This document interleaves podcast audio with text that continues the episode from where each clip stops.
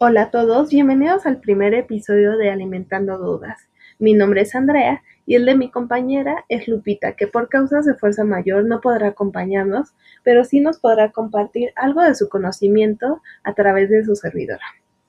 Nosotras somos estudiantes de la licenciatura en enfermería de UNITE Campus Querétaro y durante cinco pequeños episodios les estaremos platicando acerca de la planificación familiar.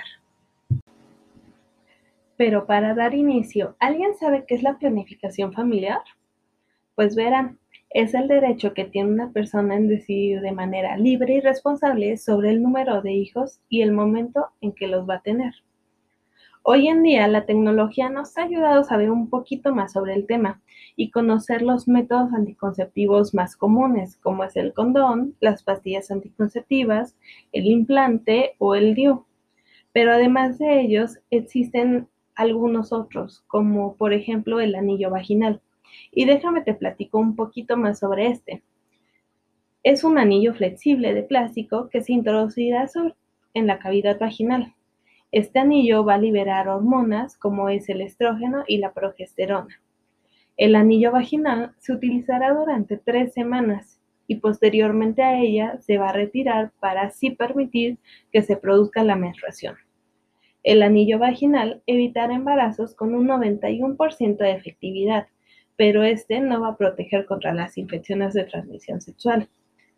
Así que como existe este método, existen algunos otros que no son tan conocidos por la población, como es el diafragma, las esponjas, el capuchón cervical o el ritmo.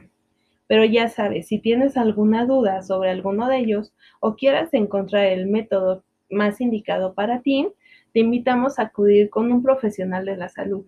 Él te puede aclarar cualquier duda que tengas y junto a él puedas encontrar ese método. Pero a todo esto de hablar sobre métodos anticonceptivos, a mí me ha surgido una duda y espero que alguien más que esté escuchando esto también se haya preguntado.